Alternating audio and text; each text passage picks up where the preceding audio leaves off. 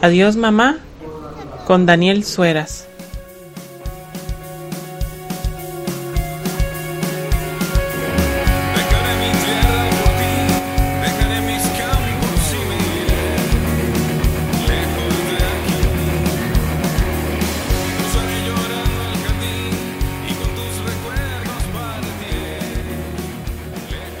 Bienvenidos a Adiós Mamá, charlas entre personas que tuvimos que emigrar, donde nos contamos experiencias de vida en otros países. Si es remoto, entre comillas, pero uno está tres horas de Barcelona, dos horas y media de Zaragoza, o sea, como que sí hay cosas cerca, ciudades grandes cerca. Entonces, nada, fue como tirarnos al vacío, un poco locos. Y, y nada, entonces nos casamos en noviembre del 2017 y nos vinimos a vivir a, aquí. Eh, y nada, pues, pues fue, sí, es un cambio, 360 de vida. Dejamos las ciudades atrás y nos vinimos a meter a este pueblito, a estos pueblitos de por aquí. Eh, em, pero la verdad es que nunca nos imaginábamos que nos íbamos a encontrar con lo que nos hemos encontrado, que es un montón de gente joven de otros lugares. Las personas de aquí son súper amables y súper abiertas y a uno lo acogen como si uno fuera como el hijo o la hija, ¿sabes? Marcela Siriñax vive en Usana, una pequeña aldea de apenas 30 habitantes en la comarca del Sobrarbe, en la provincia de Huesca, al norte de España. Esta costarricense llegó hace años a Barcelona a hacer una maestría en diseño gráfico. Allí conoció a un holandés del que se enamoró y decidieron repensar su vida. La primera idea era irse a Holanda, pero las trabas para obtener la visa les hicieron desistir. Regresar a Costa Rica era una posibilidad, pero la descartaron. Un verano habían pasado por Ainsa, capital del Sobrar Beoscense, y habían conocido la pequeña aldea de Usana. Y se preguntaron, ¿por qué no? Un lugar maravilloso para criar a sus dos hijos, el pequeño nacido en este mismo mes de diciembre, y estar en contacto con la naturaleza, lejos de la ciudad y de la vida urbanita que antes ansiaban, pero trabajando desde su casa para el mundo, gracias a la conectividad. Los pueblos tratan de cobrar vida en eso que ahora llaman la España vaciada. Y los migrantes les insuflan un aliento necesario para sobrevivir. Todo un cambio de vida, sin duda. Para ella y para Usana. Eh, hace una semana en España han pasado, en el norte de España han pasado un, temporal de nieve y de, y de agua. Mm, Marcela acaba de dar a, luz a su segundo hijo. Marcela, muy buenos días. Hola, buenos días. Pues sí, hace una semana, en medio de ese temporal, eh, este pequeñín decidió eh, nacer y ahí vamos eh, conduciendo en medio de la montaña con neblina y lluvia eh, entonces fue todo una aventura, como siempre lo es viviendo aquí. Porque, porque Marcela, lo que tenemos que decir es que eh, vives en una zona muy montañosa, en, una, en, una, zona fría. ¿Cómo llevas, cómo llevas todo eso? Bueno, sí, eh, vivimos aquí en los Prepirineos em, y la verdad es que sí, bueno, en los primeros años el frío a mí me afectaba demasiado como buena tica nada, yo ya a los 17 grados ya me estaba congelando el frío, con gorro, bufanda y así. Y, ya luego como que uno se acostumbra y es más bien como cuando ya viene el otoño, es la emoción del invierno, pero sí, o sea, a veces mi cerebro en invierno quiere playa, ¿sabes? Como lo que uno está acostumbrado ya a irse a la playa, a pasar las navidades y así. Y, de, vez en cuando, algún, algún invierno eh, tenéis pensado viajar o habéis viajado para, acá, para Costa Rica? Sí, en realidad eso es lo que hacemos usualmente. En los inviernos nos vamos para allá. El último que fuimos fue en el 2019 y nos quedamos un mes y medio en Costa Rica, en la playa y paseando por lugares.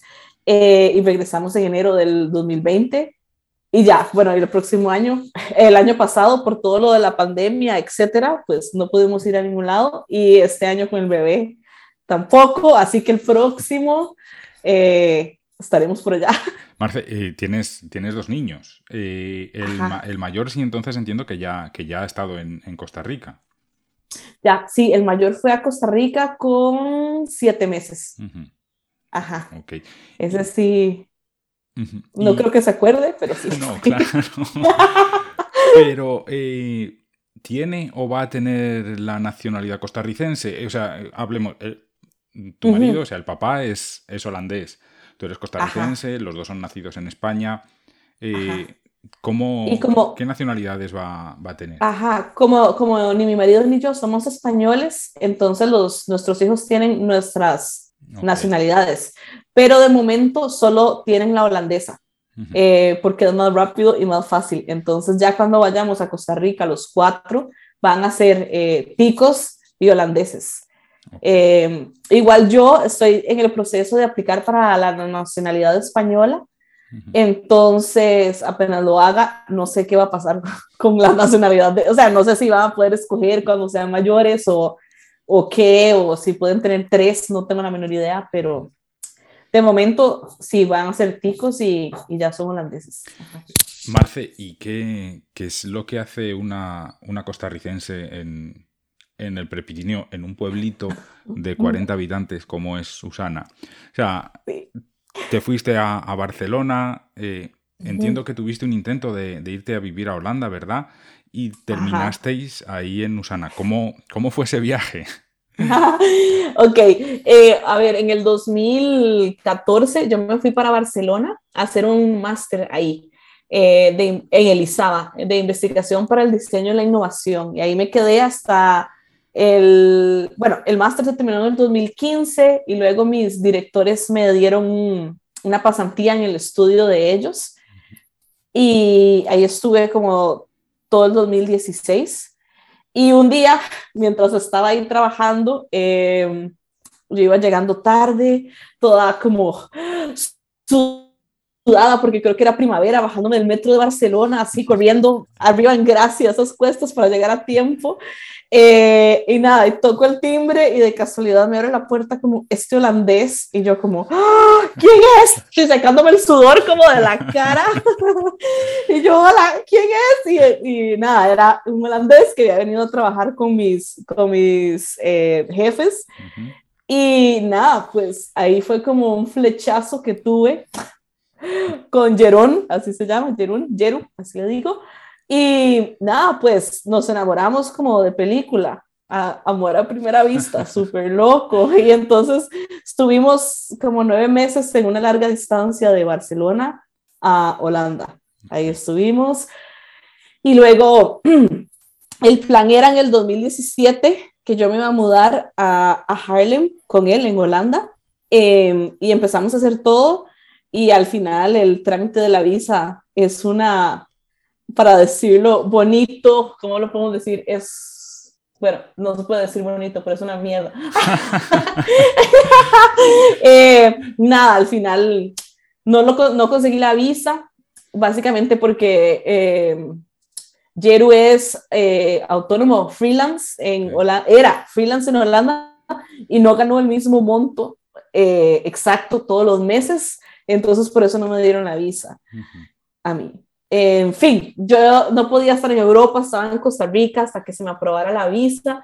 Jeru estaba conmigo en Costa Rica en ese momento y empezamos a trabajar juntos ahí eh, en Costa Rica. Queríamos ver qué tal estaba Design Thinking eh, establecido ahí y estaba en su momento, en el 2017 estaba empezando, entonces eh, fue muy curioso porque empezamos a dar talleres y cosas así, vimos que trabajábamos bien juntos.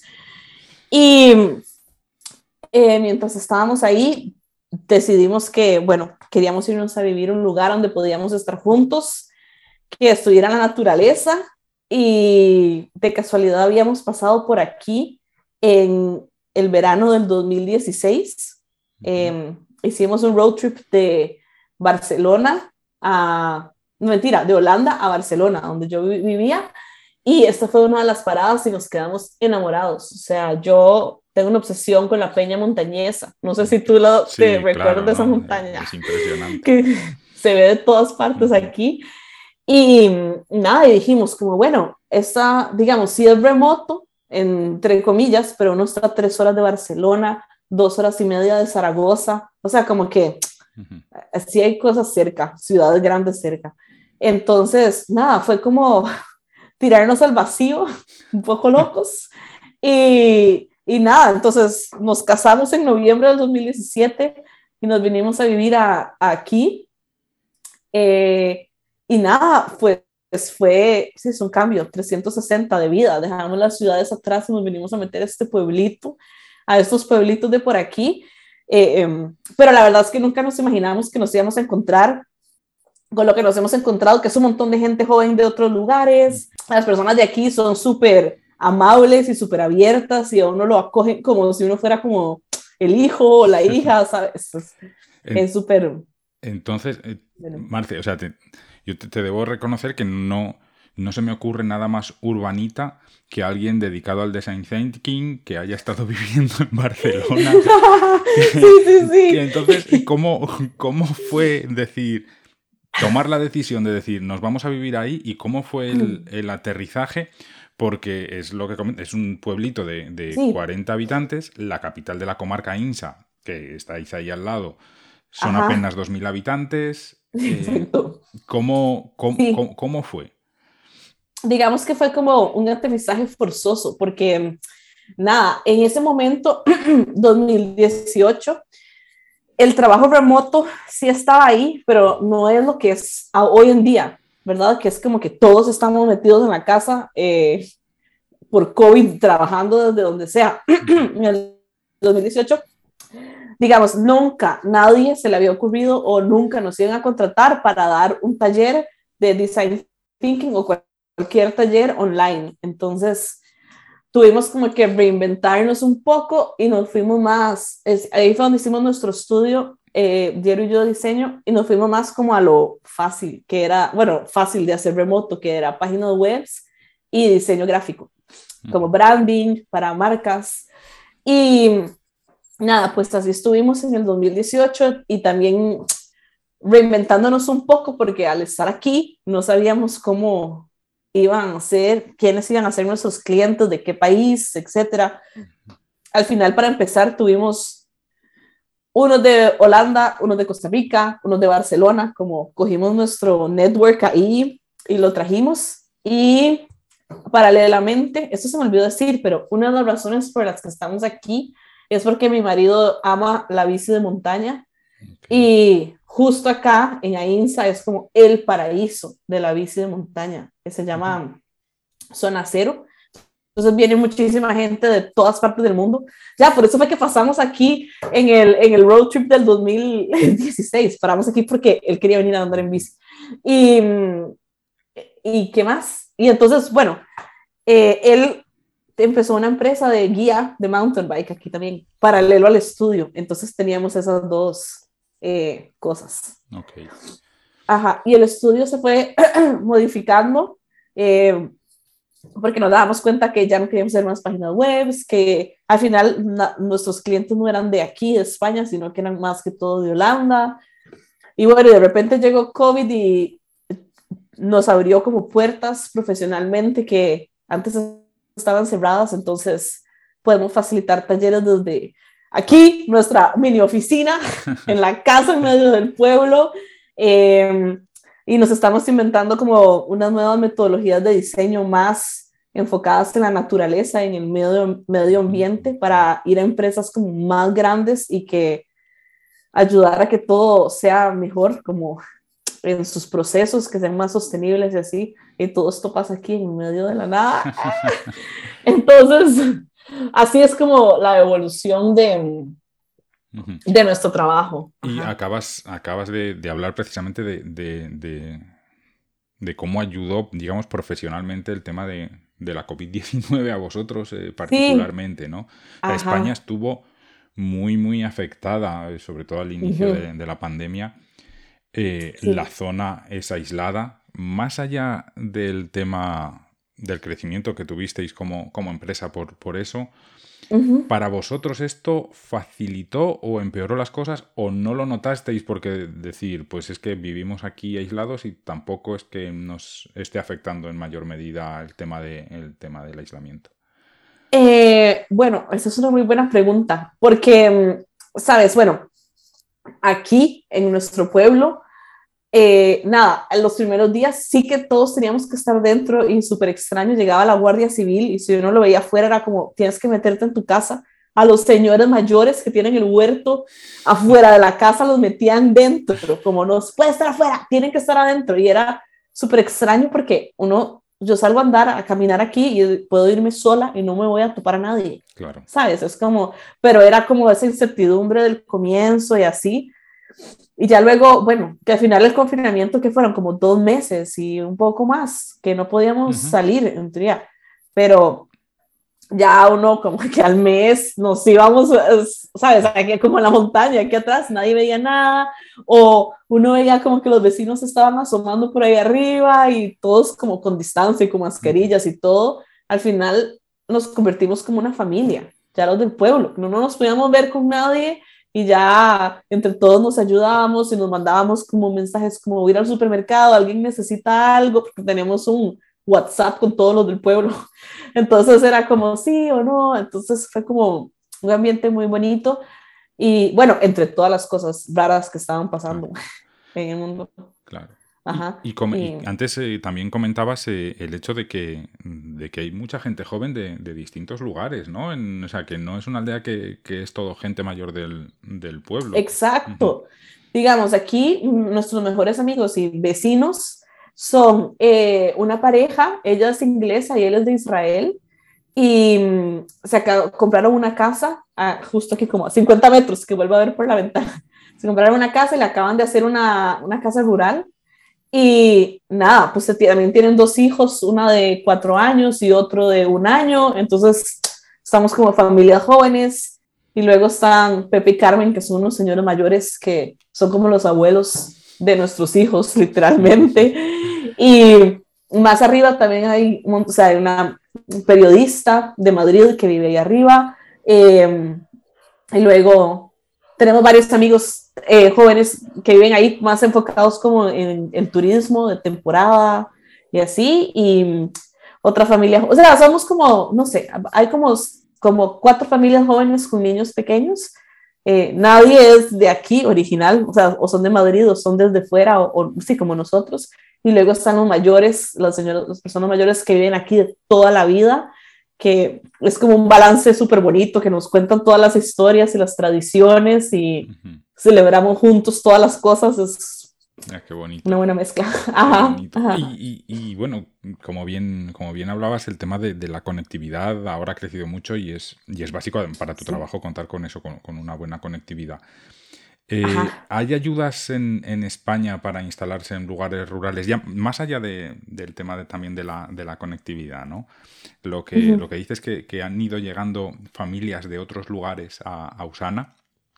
¿Cómo, o sea, llegáis, como diríamos de allí también, a pulso, digamos, a pulmón, y vosotros hacéis todo, o hay ayudas desde las instituciones para, poder instalaros en estos pueblos?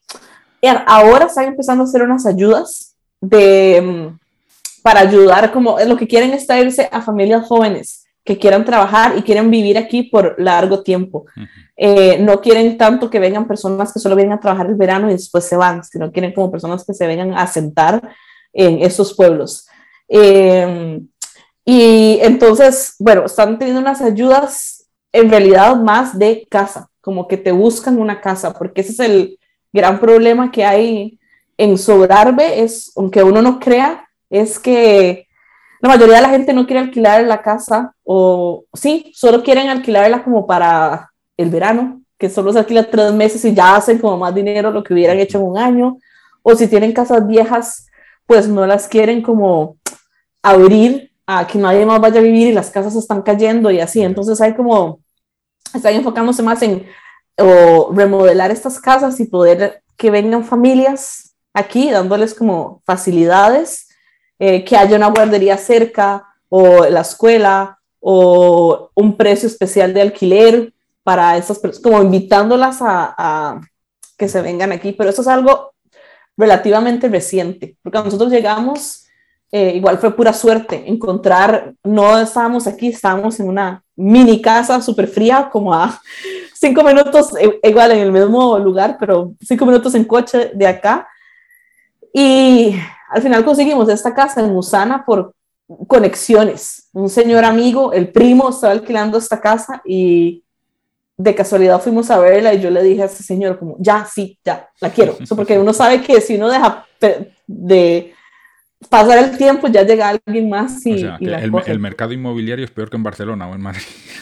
Sí, sí, sí, es algo, es, es bastante difícil porque si no luego te toca, bueno, aquí que estamos al lado de Ainsa, que es donde están los supermercados y los restaurantes y todo, si no luego, si puedes encontrar una casa, pero estás como a 50 minutos de Ainsa, eh, ¿sabes? Como que las facilidades están más lejos.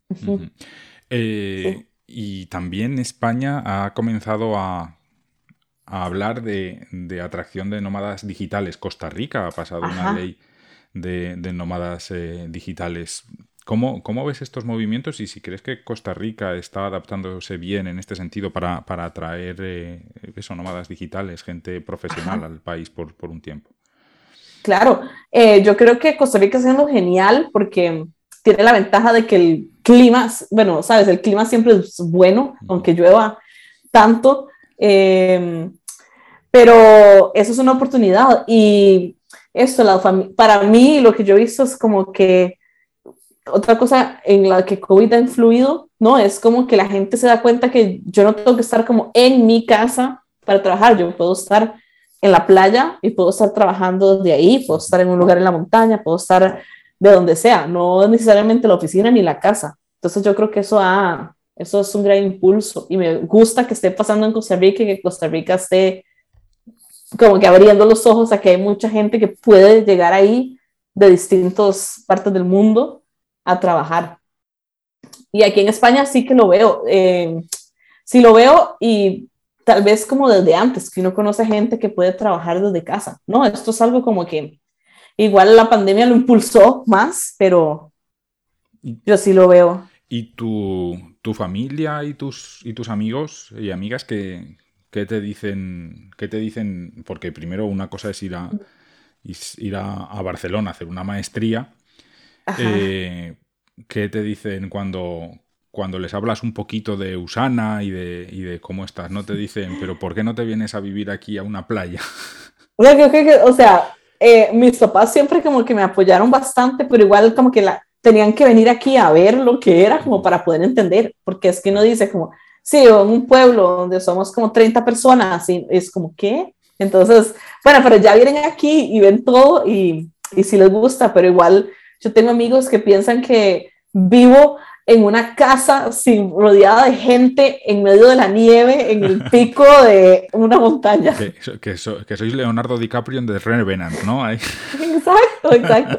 Pero a la vez, no sé, a la vez que tengo otros amigos que me dicen como que qué chiva estar viviendo una vida así, eh, como criar a los hijos como lo estamos haciendo nosotros, como al aire libre, afuera, en la naturaleza, aunque no se puede no se puede comparar la naturaleza de, no se puede comparar la naturaleza de Costa Rica, yo creo, con ninguna parte, del, mundo.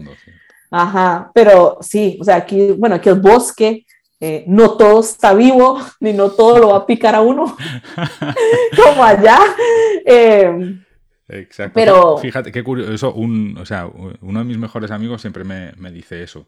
Ha venido varias veces aquí y dice, Dice, todo muy bonito Costa Rica, dice, pero yo allí, en, yo allí en casa no va a haber una araña que me pueda matar, no va a haber una serpiente que me pueda matar, nada, no va a haber un cocodrilo que se me pueda comer.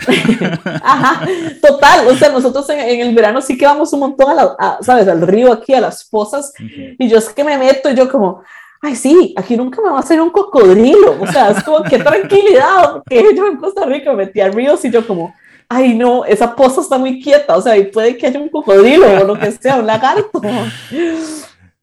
Pero, pero sí, no sé, la gente le parece extraño y hay otros que les gusta que vivamos acá. Ah, bueno, pero también esto que me estabas diciendo de, del trabajo remoto y las familias y la gente joven que se está viviendo vivir a los pueblos, es como ya un movimiento que lleva bastante tiempo y de hecho que desde Diputación de Huesca en el verano nos, nos dijeron que se nos podían hacer un video porque están haciendo una serie de videos de personas jóvenes que dejaron las ciudades y se vinieron a los pueblos como para poder invitar a más personas a hacer lo mismo. Entonces, nada, bueno, es, solo he visto, bueno, Jero y yo, el nuestro, y luego vi otros, una pareja que son del grado, por aquí cerca, que se fueron de Barcelona e hicieron su propia cervecería ahí, en medio, súper, súper chiva, y tengo que ver el resto, pero es como una serie de videos para motivar a más personas jóvenes a venirse a vivir, a, a tener una vida rural.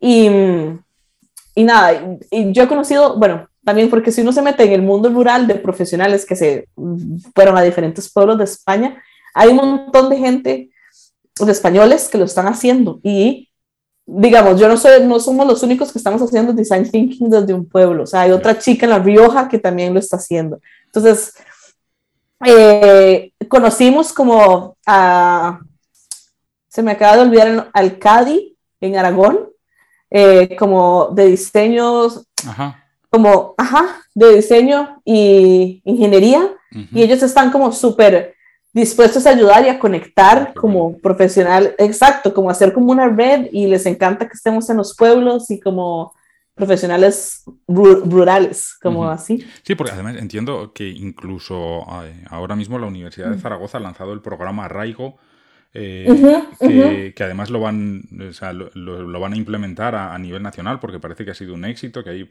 haciendo una especie de, digamos, de Erasmus, digamos, rural en los, en ¿verdad? Total, y, digamos, sí, nada, nosotros aquí sí trabajamos eh, haciendo talleres con el ayuntamiento, no sé, de distintos temas, y la verdad es que siempre están súper abiertos a cualquier eh, idea o cualquier cosa que nosotros queramos como proponer y que ellos puedan hacer y nada, llevamos como impulsa, queremos hacer como que se haya una, hacer como una incubadora de startups aquí eh, y que puedan venir como profesionales con, pero de todas partes del mundo a ayudar a lo que sea, pueden ser más enfocados como en la agricultura, por ejemplo, que es lo que se hace aquí, o la ganadería o cosas así. Eh, pero bueno, para un futuro cercano, espero, porque bueno, sería... ahora en la descripción del, del, episodio vamos, vamos a poner el enlace al, al video que comentas de que ha publicado la, la, Diputación de Huesca y también de vivirenusana.com, porque tenéis junto con esta periodista madrileña que has comentado, está, habéis, creado, habéis, creado, una página web eh, sobre la vida en Usana, con un blog, etcétera, ¿verdad? Exacto. Eso fue eh, el año pasado que, que nos pusimos con ello, era como vamos a dar a conocer que los pueblos están como vivos, ¿sabes? Como que hay gente, que pasan cosas, eh, motivar a personas, por ejemplo, que están en AINSA, que vengan aquí, turistas, que no solo se queden en AINSA. Y nada, pues sí, nos, nos ganamos una pequeña subvención el año pasado para hacer la página web y empezar todo el proyecto. Y, y este año hasta ahora, de nuevo, bueno, es que el verano es una locura y Chris, periodista, está como por todas partes. Nosotros con nuestro trabajo, es como algo que hacemos en nuestro tiempo libre, digamos, pero justo estos lo retomamos como el fin de semana pasado en una actividad de decoración de pueblos de Navidad. qué bonito. Entonces, ajá, para que no solo se enfoquen a INSA, sino entonces como los pueblos que somos parte de AINSA, los que quisieran decoraron y luego él llegó a una cuenta cuentos y contó cuentos de Navidad y los niños pintaron cosas y está el pueblo decorado eh, súper lindo de Navidad y es como una gira de pueblos que se hace cada fin de semana hasta el 2 de enero. Entonces... Qué chulo. Eso es, muy chulo, ajá. Qué chulo. Oye, Marce, y, y bueno, Dime. cuando te fuiste a Barcelona a estudiar una maestría, ¿esperabas, se te había pasado o sea, así por la cabeza en algún momento terminar en lo que ahora se, llama la España vaciada, en la España, en la España rural, en la España que, digamos, entre comillas, eh, no le importa a nadie a nivel, a nivel nacional, aunque ahora se esté hablando mucho de, todo el entorno rural.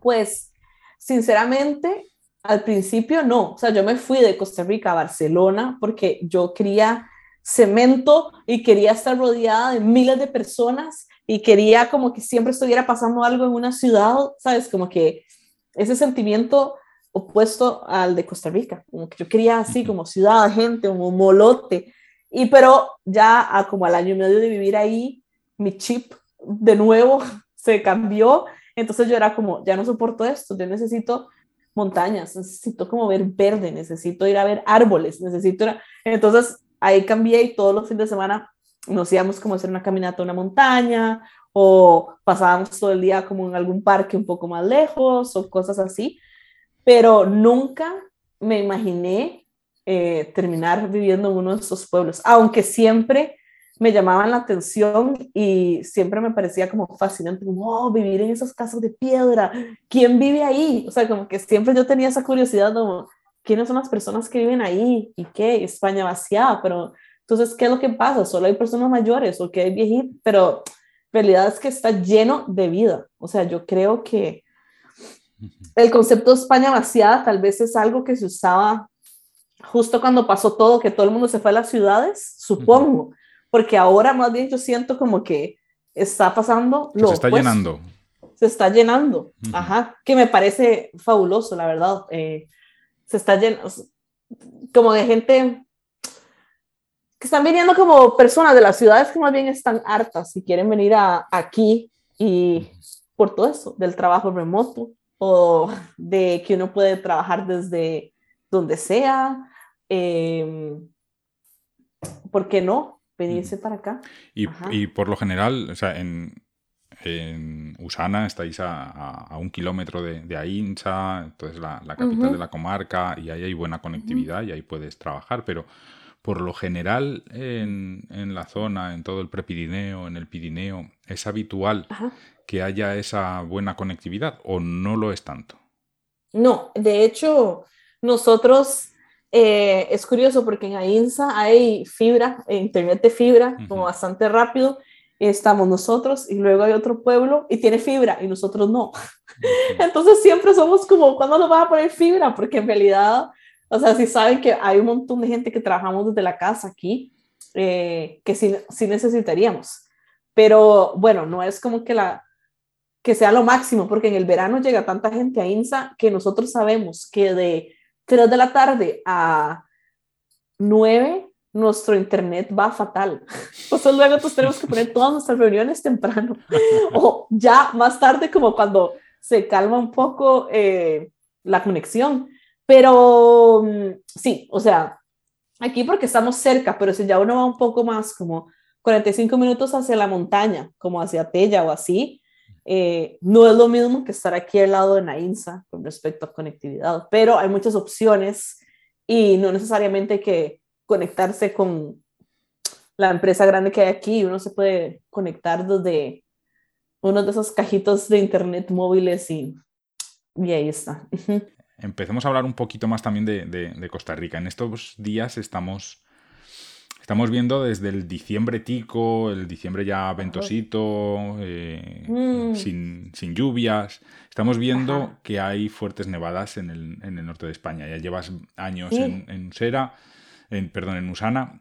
¿Es algo que se te, que se te hace raro el tema de, la nieve o ya, ya eres una profesional? A mí me fascina la nieve. O sea, yo cada vez que caes como, ¡nieve! Vamos a verla afuera, wow. Pero bueno, aquí, justo porque estamos a 600 metros, entonces no es muy común que caiga nieve. El año pasado sí que en ese temporal que hubo, que se, llamaba, que se llamó Filomena, en España, que hubo muchísima nieve, bueno, aquí estábamos como, nos tirábamos de trineo de todas partes porque era tanta la nieve. Eh, pero aquí ya uno sale y ve las montañas y todas están súper nevadas. En realidad, eh, uno, un muy amigo nuestro eh, es esquiador y dice que este año es la mayor cantidad de nieve que ha caído en tan poco tiempo. O sea, que no es normal. Y bueno, pues han cerrado como túneles cerca por avalanchas y todo esto. Entonces es como, sí está genial para esquiar, pero hay demasiado peligro de avalanchas y no se puede llegar ahí, ¿sabes? ¿Y esquías ahora? no, a mí no me gusta esquiar. A mi marido sí, pero a mí no. Yo, a veces que yo soy como tropical, o sea, no, es como, soy pésima, me pongo los esquís, siento que se me van a quebrar las rodillas. Eh, no es como que, que, tengo eso, pero sí me encanta. El año pasado fuimos a, bueno, él fue a esquiar y yo fui un trineo y me tiré por todas partes con.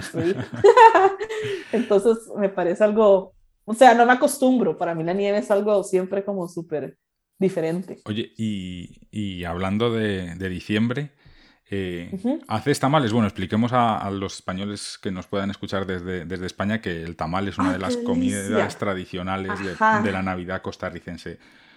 Supongo que ahora, o sea, sí que puede, porque al final es encontrar harina de maíz, o sea, son los ingredientes se pueden encontrar allí. Eh, ¿Haces, ¿Haces tamales allí alguna vez? Me encantaría hacer tamales. O sea, en algún punto de mi vida voy a hacer. Pero pero es que sí, o sea, ya he averiguado y sí se puede conseguir como hasta, bueno, nosotros encontramos una tienda donde podemos comprar maseca, que es como la mm. masa de Costa Rica, ahí, pero eh, salsa lisano me hace falta, porque eso pone a los tamales. Y no, no, nunca he hecho, pero me encantaría poder hacer, además es una de mis comidas favoritas. Pero nada, estas navidades es como algo diferente con, con el bebé recién nacido y eso. Eh, nada, pero eventualmente me encanta. Hacemos una mezcla, eh, igual de Holanda hay otras cosas tradicionales que se hacen en Navidad, entonces siempre decimos como tenemos que hacer tamales y tenemos que hacer esta otra cosa juntos para, celebrarlo. ¿Y algún gallo pinto para desayunar de vez en cuando? Claro, gallo pinto, o sea, siempre, pero acá siempre eh, o almorzamos o cenamos gallo pinto. Porque, nada, eh, los holandeses igual es como no comer frijoles en la mañana. y a mí, o sea, a mí gallo pinto siempre me encanta, pero me gusta más como o de almuerzo o de cena. Porque... Oye, y hablando de, de, comida y de comida tradicional, eh, eh, la comida tradicional aragonesa, pirenaica, ¿te, te gusta? Tal, pues migas, chiretas, un ternasco con patatas a lo pobre, unas madejas. ¿Tienes alguna comida favorita ya? ¿O, eh, estoy, traumada con las chiretas. a mí me encantan. y luego hay otra cosa que ya se me olvidó. Eh, las chiretas son como, lo, como esa especie de salchicha, ¿no? Eh, sí, es, digamos, envuelto en, la, en la tripa del cordero. Con arroz y con los menudillos del, del cordero. Sí. sí, bueno, una vez me invitaron a, era la fiesta del pueblo de aquí y me invitaron a una cena que tenían eso en el plato. Yo nada más no podía parar de ver la textura de la tripa, que eran como unos picos. Y todo el mundo era como, pruébalo, pruébalo. Y yo era, por favor, no, yo me voy a morir. Y lo probé y no, o sea, no sabía mal. El arroz me gustó, el arroz con lo de, con lo de adentro, pero es que lo de afuera no pude. Y luego hay otra cosa que parece que es como una dona de chocolate, pero es algo de sangre. ¿Cómo se ah, llama eso? Las tortetas. O sea, eso. Me, estás hablando de los mis platos favoritos. pues yo, también una vez pensé que era una dona de chocolate y me iba a comer y luego me decían como que no, porque estaba embarazada. Es como, no te comas eso. Y yo como, ¿por qué? Y es como, es, sangre, es morcilla, ¿no? Es como una... Sí, es parecido a la morcilla, es, con, la, es con, con, sangre también, sí, la torteta. Exacto. Pero bueno, migas sí me gusta. Las migas me encantan. ¿Qué más? ¿Qué otro plato me dijiste? El ternasco, un ternasco ahí. Sí, la carne, o sea, la carne en Aragón es deliciosa, ¿sabes? Es como, es muy difícil ser vegetariano aquí. Nosotros tratamos de no comer tanta carne, pero es que a veces es como, ya, demasiado bueno. Eh, pero sí, eso, las tortetas y, y el otro, eh, no puedo. ¿Y alguna otra comida española favorita tienes? No es como un plato, pero es como una tradición de aquí que me encanta, que son las hogueras. Entonces, en, eh, a finales de mediados de enero y en febrero se hacen unas hogueras, en, bueno, por todo Sobrarbe, pero en Ainsa y en Usana. Y es, bueno, ahí es a donde probé, eh, bueno, donde casi me como como esas donas redondas de sangre. y entonces todo el mundo trae como para compartir y se pone todo en el fuego, ¿sabes? Como en la hoguera se hacen como un montón de, de pequeños barbecues y la gente va como compartiendo y todos compartimos y llegan como los señores mayores del pueblo con sus vinos que ellos hacen todos los años para consumir ellos y los comparten con todos y, y nada, eso sí, eso sí que me gusta. ¿Y, ¿Y algún postre? Eso estaba pensando porque yo amo los postres, pero no puedo, no sé, no sé qué. Mira, fíjate, yo, yo aquí preparo un postre, típico de la provincia, de, sobre todo de la zona oriental de la provincia de Huesca, que es de donde soy yo, que se llama, bueno, en mi pueblo lo llaman empanadón, en otros lados es empanadico, que es un postre con, con una masa dulce con anís y relleno de calabaza y, miel y azúcar. Lo he probado, eso lo he probado. Y em, me gusta. Y también está, ¿qué otra cosa es?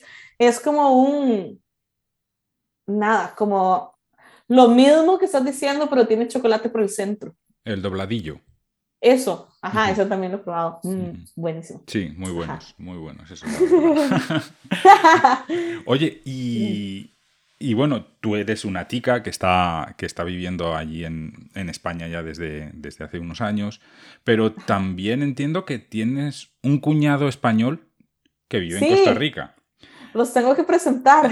Sí, sí, a ver, nos tenemos que conocer, nos tenemos que echar un, café. Me gustaría saber si os contáis batallas entre vosotros de cosas que os han extrañado, digamos, de, de cada país. Sí, a veces tenemos, como, por ejemplo, yo siempre me quejo de ser autónoma en España, que tenemos que pagar un montón de, o sea, sabes, como que todos los meses estás. Y eh, bueno, mientras que en Costa Rica es un poco distinto.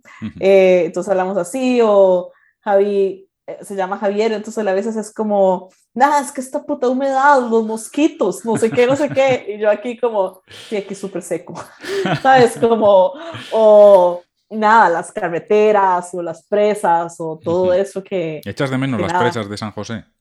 Para nada, o sea, y más como que yo he pasado mucho tiempo de mi vida sentada en un coche, ahí en el carro, literalmente por el culo cuadrado eh, para llegar a una distancia de 5 kilómetros, o sea, no. Eso es una de las razones, de hecho, por las que nosotros decidimos no irnos a vivir a Costa Rica cuando, cuando me negaron la visa de Holanda. Fue como el transporte público. Eso fue como, no, no queremos estar metidos en un carro tanto tiempo y las presas y todo eso es como, fue un factor importante para decisivo para nosotros. Con un transporte público racional, eh, se ganaría mucha calidad de vida en Costa Rica. Bueno, en la GAM. En la GAM Sí, sí, en la GAM. Ya fuera es otra cosa, pero en ese momento, para el trabajo que estábamos haciendo, íbamos a necesitar estar en, en, en, algún lugar de la GAM y nada. O sea, es que yo no, no, no, para mí no es vida. Yo vivía entrando a Heredia, o sea, empezando por ahí,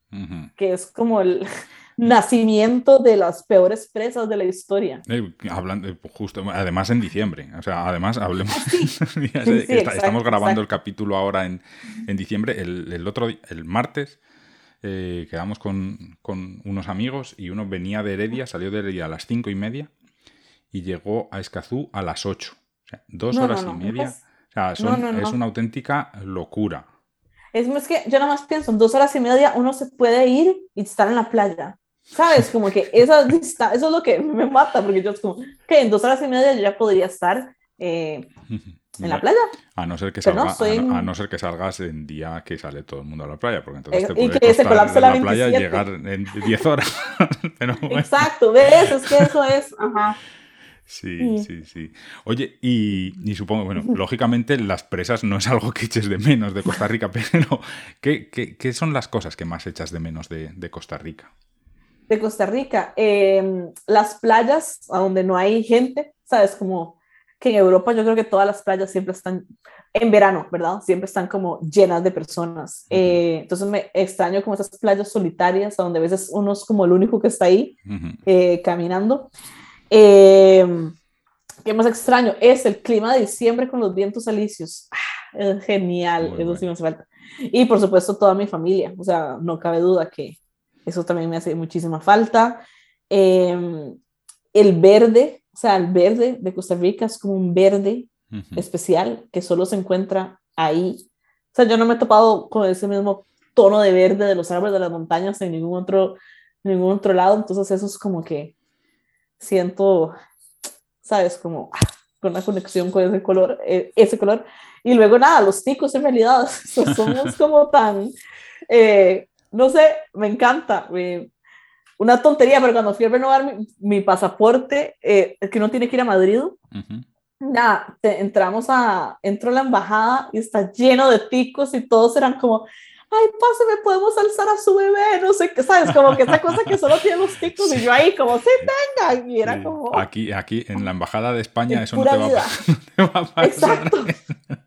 exacto, exacto. Sí, sí, sí. Oye, y, bueno, lógicamente has comentado la, familia, es algo que, todos los que estamos lejos lo, lo decimos, lógicamente. Eh, pero hay una, una persona en, especial, digamos, que te cueste, o sea, no que eches más de menos, sino que te cueste más despedirte de, de, esa persona, de decir, es que no puedo ni mirarle a los ojos porque si le miro a los ojos en el momento en que, en que me voy, voy a llorar como una magdalena. Sí, eso me pasaba con mi abuelita. Eh, cuando yo me despedía de ella era como, ¡Ah! ¿cuándo más? O sea, ¿cuándo va a ser la próxima vez que la pueda ver o así?